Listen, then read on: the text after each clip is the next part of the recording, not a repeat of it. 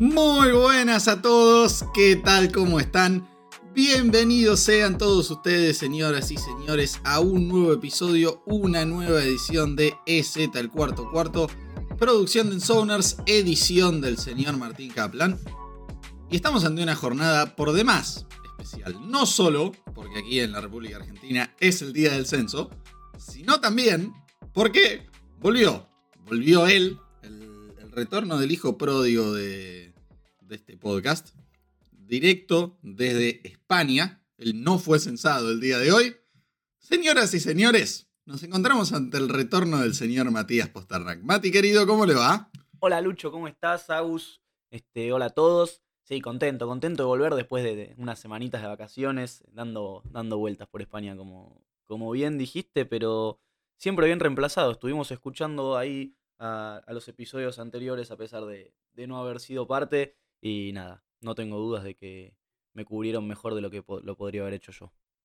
Está bien, está bien. Agradecemos el, apoyo aún en, en, ausencia.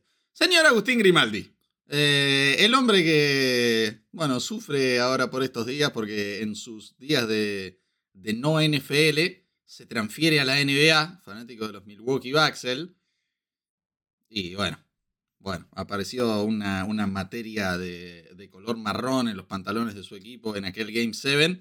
Y saludos, ¿cómo le va, Grimi? ¿Qué tal, Lucho? ¿Cómo estás? Eh, primero que nada, eh, recalcar el gran trabajo que hizo el mejor jugador del mundo, primer jugador en toda la historia de los playoffs, 200 puntos, 100 rebotes, 50 asistencias, el mejor del mundo y va camino a ser el mejor de la historia. Le duela a quien le duela, eh, ¿Y qué tipo los hinchas de Boston? Hay que hablarlo porque no solamente son los de los Celtics, lo de los Patriots también. Se piensan que, son los mejores hinchas del mundo, que, tienen una filosofía especial. ¿Qué tipos bobos, eh? ¿Qué tipos bobos? Por Dios, qué infumable cada hincha de Boston. Ay, hermano, pero... A ver, yo soy un tipo muy dolido, queda muy expuesto cada vez que hablo de Tom Brady. Eh, hay que intentar al menos disimularlo un poquito, como, la, como el meme ese que está el chabón llorando y con la máscara, con la carita sonriente. Tenés que al menos simular ser ese, no directamente mostrarte así todo destruido y, humillado y derrotado. Pero bien, en fin, eh, vamos a volver con, nuestro retornado.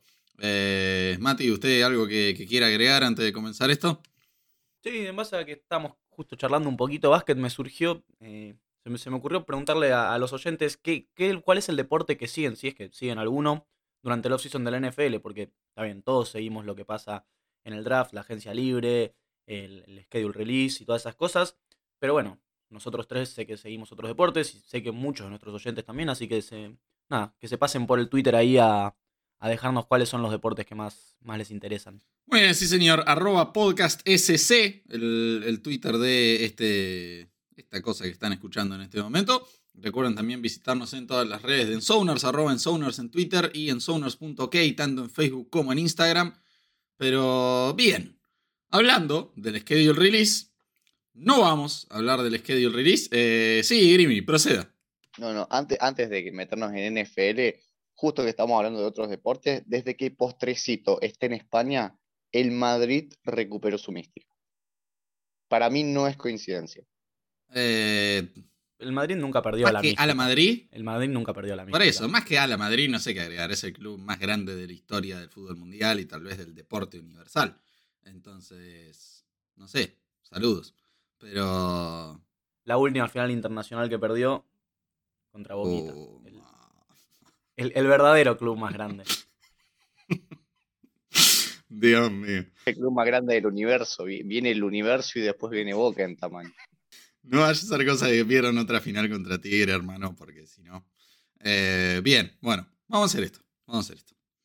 No vamos a hablar del schedule release. Eh, ya saben que nos gusta hacer predicciones, ya saben que nos gusta decir pavadas. Eso lo vamos a dejar para más adelante. Todavía no es el momento. Eh, hoy en, estas semanas de, poca actividad, se nos ocurrió hacer un, debate más atemporal, algo que si bien entra en la agenda, porque va, va, es un cambio de reglamento que va a afectar por primera vez a esta nueva temporada.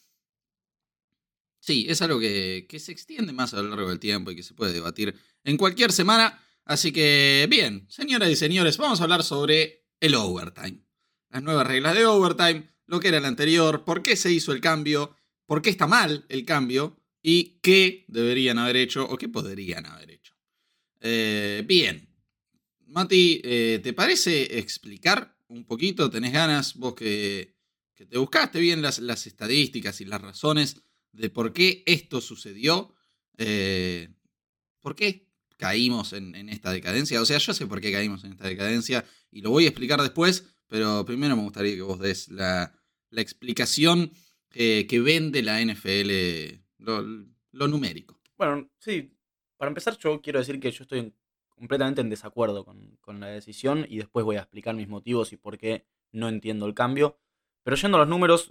Sí, perdón, Mati, un segundo. Eh, no sé si, o sea, todos recordarán allá por nuestros episodios de playoffs, cuando ya tuvimos este debate en versión resumida y destruimos por completo entre los dos al señor Grimaldi, que no tenía un solo argumento para defender su absurda posición.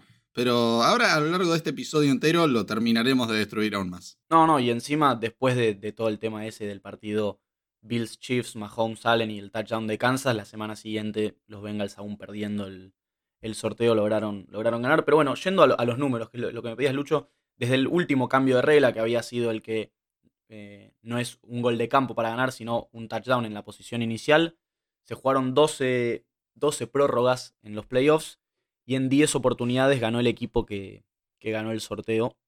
Este, nada, entonces el, argumento era que el sorteo del overtime tenía demasiado peso, demasiada incidencia en, el resultado del partido que iban, que iban a overtime. Claro, exactamente. Y de esas 10 victorias, 7 habían sido en la primera posesión. Bien, eh, Mati, ¿te parece si le damos la palabra a Grimi a que explique por qué? No, pará, perdón. Primero, Vamos a pasar a explicarle a la gente, a los que se olvidaron o a los que no saben, qué es lo nuevo que hicieron. Eh, para vender el show, para la verdad, la, gente como Grimy, que se, se, deja comprar por espejitos de colores, eh, ¿qué hicieron? Dejaron todo igual, pero le agregaron una pavadita para que la gente se conforme. ¿Por qué? Porque ahora supongamos que Mahomes metió ese touchdown en esa primera posesión, Josh Allen hubiera tenido la tan famosa oportunidad que todos reclaman, hubiera tenido la pelota en sus manos. ¿Y qué hubiera pasado? Por cómo venía jugando y por lo cansada que estaba la defensa de Kansas City, muy probablemente hubiera metido otro touchdown. Ahora, ¿cuál es el problema? ¿Cuál es el problema? La pelota, lógicamente, hubiera vuelto a los Chiefs y lógicamente hubieran vuelto a meter un touchdown. ¿Y qué pasaba? Listo, final del partido. Terminaba ahí. No es que yo ya volvía a tener otra oportunidad. Entonces seguimos exactamente en la misma, pero con una pavadita, o sea, con una posesión más de Josh Allen, un par de highlights más, para que todos queden conformes. Para que todo aquel que compra espejito de colores se vaya con que, ah, Josh Allen tuvo la segunda oportunidad, el overtime es igualitario, el overtime es justo, eh, nos dieron lo que queríamos, todo resuelto. Grimy, explícame cómo es que estás a favor de esta absurdidad que no cambiaron nada. No, no, yo no estoy a favor de la nueva regla. Yo estoy a favor de que se, de que se cambien, no de la manera en la que cambiaron. De por sí la muerte súbita me parece una estupidez en, en la NFL. Sí me parece que los dos equipos tienen que tener la chance de poder jugar y, y de tener una posesión. Pero a ver, tenés 10 minutos que te dura el overtime. Bueno, que dure esos 10 minutos y que se termine como tenga que terminar. Pero la nueva regla, la verdad que sí, es bastante absurda. Una pregunta, una pregunta. Este, yo, entiendo, hay mucha gente que defiende, bueno, el overtime que se juega en 10 minutos más, como puede ser, no sé, en fútbol que se juegan 30 minutos extra y al término hay penales. Pero ¿qué pasa si el partido sigue empatado al término de esos, de esos 10 minutos? sea, podrían hacer una competencia de, goles de campo. Este, de hecho, me gustaría mucho ver a los jugadores que no son, no son pateadores intentar un gol de campo. pero la verdad que sería desnaturalizar todo el deporte.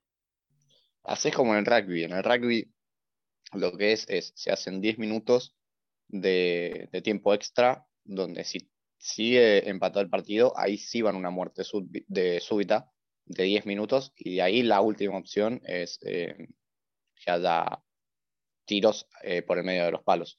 O sea, yo creo que estaría bueno hacer 10 minutos. Si esos 10 minutos sigue empatado, hacer una muerte súbita y después, bueno, ver de qué manera se, se soluciona el partido. Bien, a ver, yo tengo bastante para decir acá. Primero, yo bancaba el, overtime que teníamos recién. Me parecía bien el, argumento que habíamos dado con, con Mati en su momento por, los playoffs. Era, hermano, eh, el fútbol americano es un deporte de tres partes. Ofensiva, defensiva y equipos especiales. No, no es que lo único que importa es, ah, sí, quiero ver a Josh Allen con la pelotita en la mano otra vez, tirar un pase de 80 yardas para Stephon Diggs y hacer un super touchdown. No, para algo está la defensa. Se suponía que la de los Bills era la mejor de la NFL. Entonces, si no pudiste parar a Mahomes, y bueno, hermano, lo siento, a casa. Se ve que tu equipo no era tan completo y no debería haber pasado de ronda. Ahora, esto ya lo dije, es una pavada porque solo mantiene todo igual, pero te vendió el espejito de colores de que Josh Allen tiene otra posición.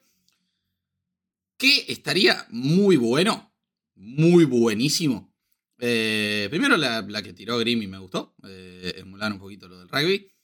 Pero me encantó la, de Mati, hacer una tanda de penales. Y para eso tengo dos propuestas, o dos con dos subincisos y otra.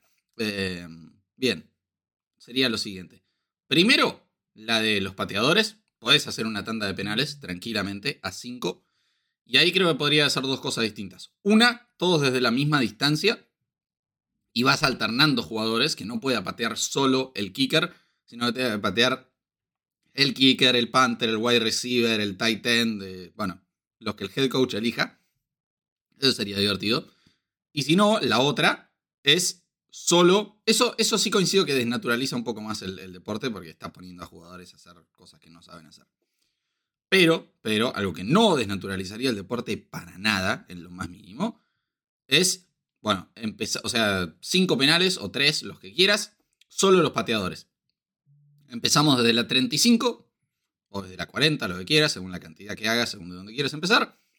Empezamos de la 35, mete guerra, nos vamos para atrás, vamos a la 40, después a la 45 y así vamos bajando hasta que sea necesario.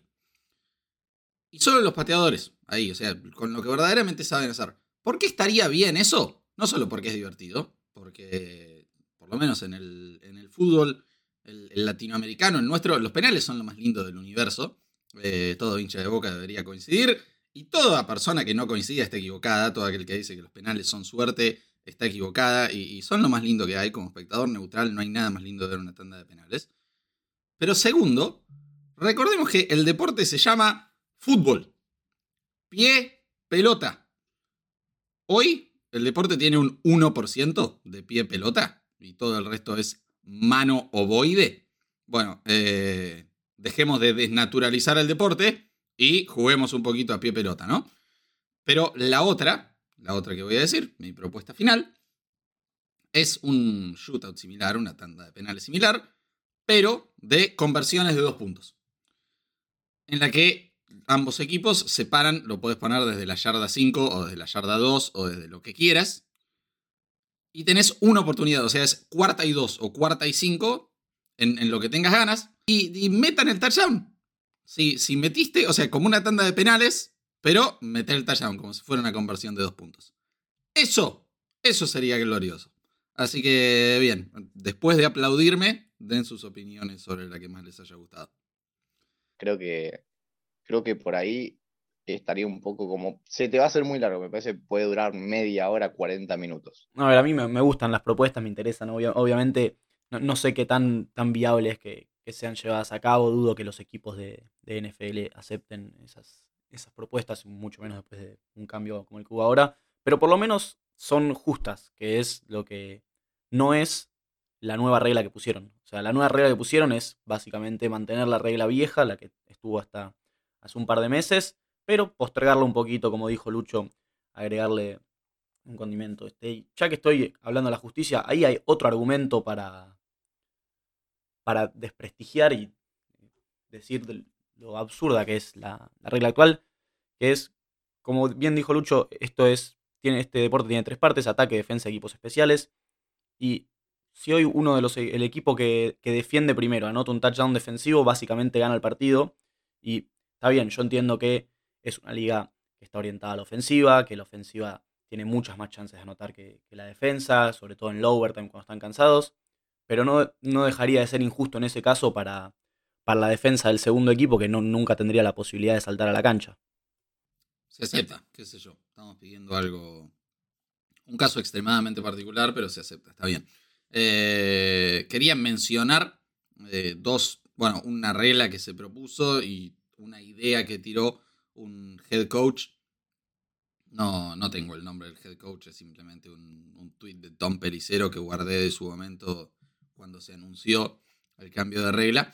Eh, bien, lo que se propuso fue que eh, el primer equipo que tuviera la posesión iba a tener la posibilidad de terminar el partido efectivamente, de no darle la pelota al rival, si hacía el touchdown y la conversión de dos puntos.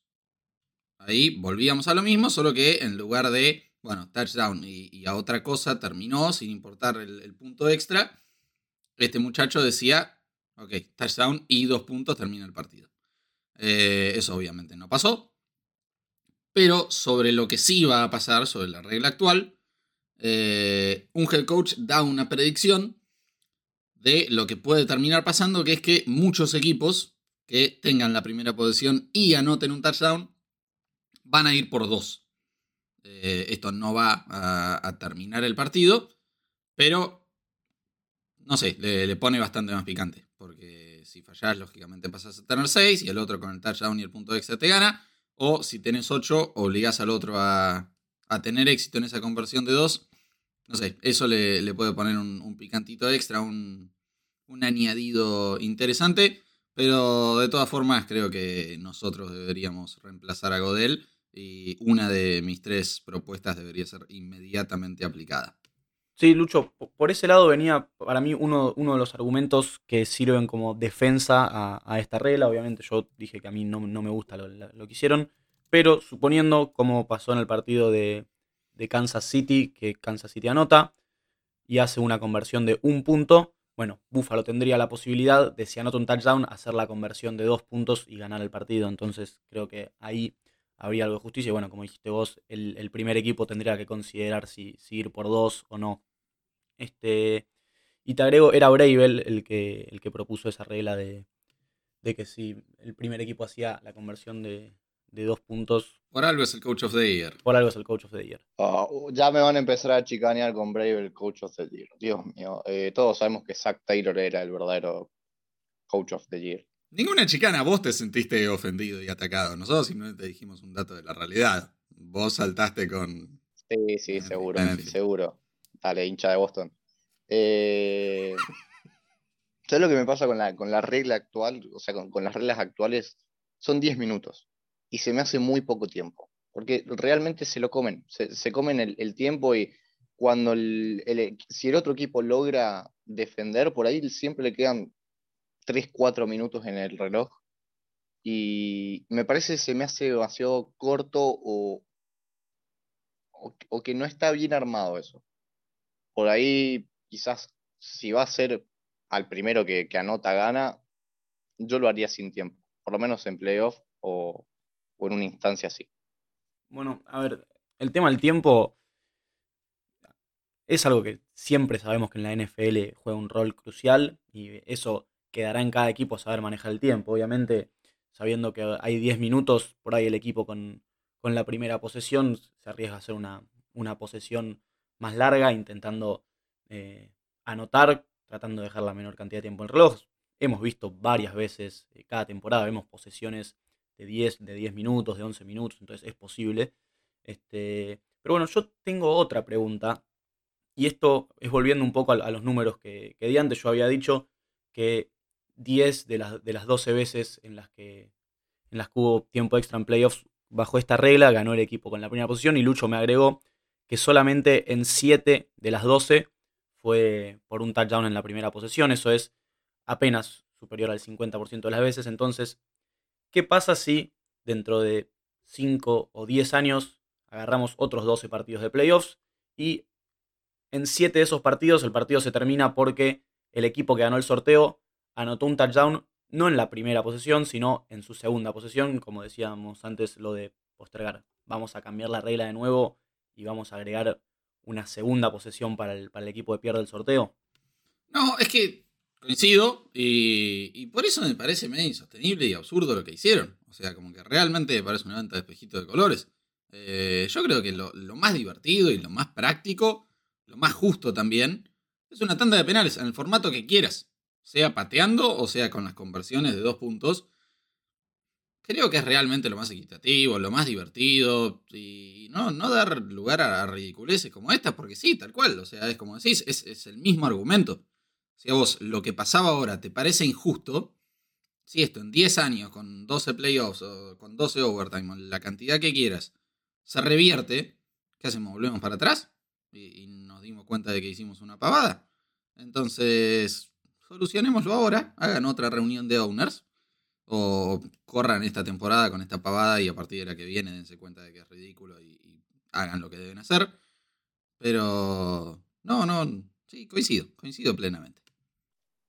Hablando de, reglas así de, una sola temporada, podría volver la que se reta la, interferencia de pase. No sé, no sé qué les parece a ustedes, pero me, me parecía una regla bastante, bastante copada. A mí no me gusta. A mí no me gusta que se use la tecnología para determinar cosas que son subjetivas. Este, porque está bien, interferencia de pase, hay muchos ejemplos de jugadas que son obvias y claras este, que se debería cobrar y que los árbitros no lo cobran, pero no deja de ser algo subjetivo. Este, yo defiendo que se use la tecnología para cosas en las que el criterio no entra, porque en, las interferencias tiene mucho que ver el momento. En cámara lenta hay, muchas cosas que, que desnaturalizan y no muestran realmente lo que pasó en la jugada. Entonces, muchos equipos son perjudicados cada, cada fin de semana de NFL por interferencias bien cobradas o mal cobradas. Y entiendo que muchas veces en la calentura del momento, cuando le pasa al equipo que sos hincha o a otro equipo, decís, che, esto debería poder desafiarse. Pero nada, a mí no me gusta que, se use la tecnología o, o, que se pueda desafiar una jugada que es que es subjetiva, porque al fin y al cabo son, es, cosa del momento. Verla en repetición cambia un poco el sentido de, lo que sucedió. Sí, coincido con Mati en la justificación, no tanto en, la conclusión. A ver, a mí me gustaba el tema de, que se pudiera revisar la interferencia de pase, pero el, problema era exactamente lo que dice Mati. A ver, primero, en cámara lenta todo es falta. Eh, realmente te, lo desnaturaliza y todo parece infracción. Y ahora, salvo casos groseros, que bueno, fue exactamente la razón de, la instauración de la regla, como lo fue lo de los Rams contra los Saints, que fue groserísimo y que no necesitabas de cámara lenta para darte cuenta de que era falta, fue absurdísimo. Eh, el 99% de las interferencias de pase no son realmente algo objetivo como eso. Y son algo, sí, muy subjetivo. Entonces, ¿qué terminaba pasando con cuando se hizo lo de revisarlo. Eh, al, ser algo subjetivo y quieras o no abierto a debate, las reglas de la NFL dicen que para cambiar una decisión en la replay, tiene que haber evidencia incontrovertible de que se, se, justifica el cambio, de que se debe hacer el cambio. Y ante una decisión subjetiva, el árbitro no va a decir, ah, sí, che, mira, me equivoqué. No, va a decir, sí, tuve razón, está perfecto, vos, coach, que te atreviste a cuestionarme, comete el timeout este y listo, sigue el partido, a tu casa. Entonces, sí, como que terminó haciendo cualquier cosa, nunca se cambiaba nada. Eh, era otra vez lo mismo, una pavada solo para que los hinchas de los Saints y bueno, los de toda la NFL eh, no se quejaran del robo de los Rams pero no, no, no terminaba llevando a nada. Eh, la, idea estaba buena, pero al ser tan subjetivo no, lograbas nada. Y como sabía que me iban a, contestar así, yo lo que propongo, ya que estamos proponiendo cambio de reglas, cambiar la interferencia de pase.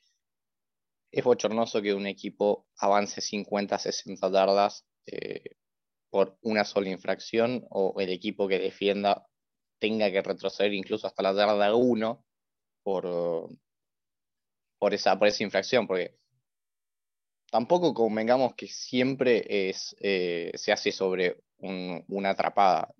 Entonces me parece que es bastante, bastante injusta la regla. Te diría que es de las más injustas que existe y, estaría bueno ver de, qué manera se cambia, porque me parece que, desnaturaliza muchísimo el juego. Ahí coincido al 100%. ¿eh? ¿eh? Carson Wentz la temporada pasada vivió de eso. Pases underthrown, mal tirados, que terminaban siendo interferencia de pase, y 60 yardas para los Colts. Eh, ahí coincido al 100% y en ese caso me parece que la del college es mucho mejor, mucho mejor. Sin importar dónde haya sido la interferencia de pase, 15 yardas, chau. A otra cosa. Y listo. Eh, ahí coincido. A ver, pará, pará, pará. hay, un solo problema con eso. Le estás dando a, todos los esquineros, a los safeties, a, a todos los defensores, le estás dando la posibilidad de que ante cualquier pase largo, o sea, cualquier pase de 30, 35, 40, 50 yardas, este, cometan una interferencia. Este, y está bien.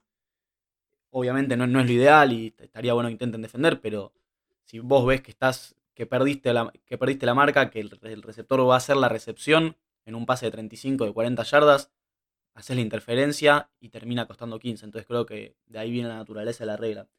Lo, lo que yo quería decir en cuanto a las interferencias es, a ver, si el problema es que los referees no están cobrando bien, no lo intentemos tapar con otro problema que es permitir que se revise algo subjetivo.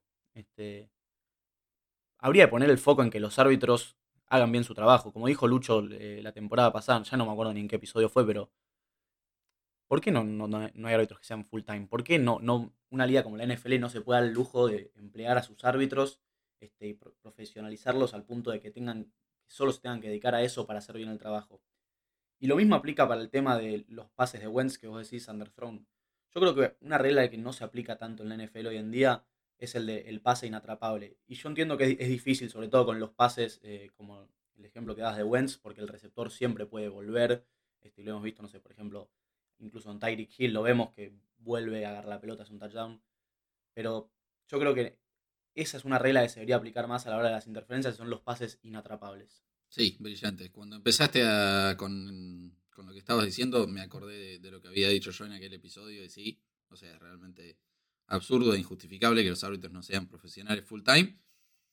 Y sí, es cierto, porque la regla está, está escrita y no cuenta. Me acuerdo en el partido, ¿qué he decidido? Con... Ah, no, no me acuerdo la jugada ahora. Pero nada, simplemente me acuerdo de, criticar a Brady por eso. En fin. Dios. Eh, Grimmy, sí, proceda, lo siento. extraño criticar a Brady, hermano, no puedo más. ¿Saben que me alegra mucho lo mal que le está yendo con su marca de ropa? Y, cómo está mendigando con, con videos deplorables en, redes sociales.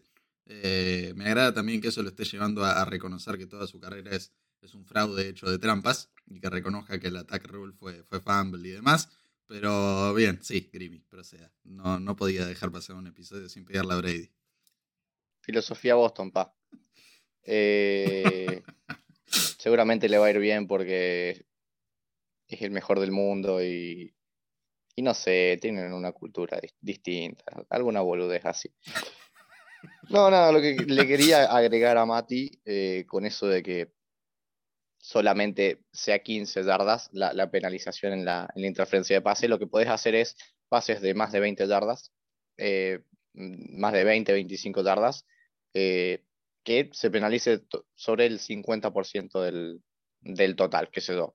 Eran 60, bueno, 30 de, penalización, 25, 22, etcétera, etcétera, etcétera.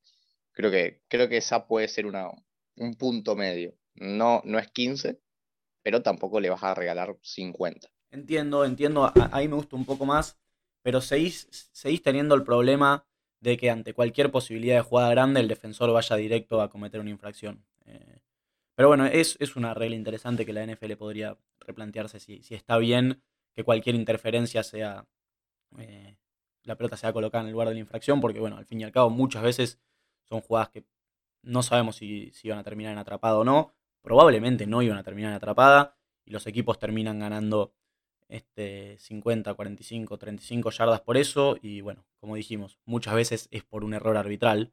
Este, así que nada, es, interesante ese, debate.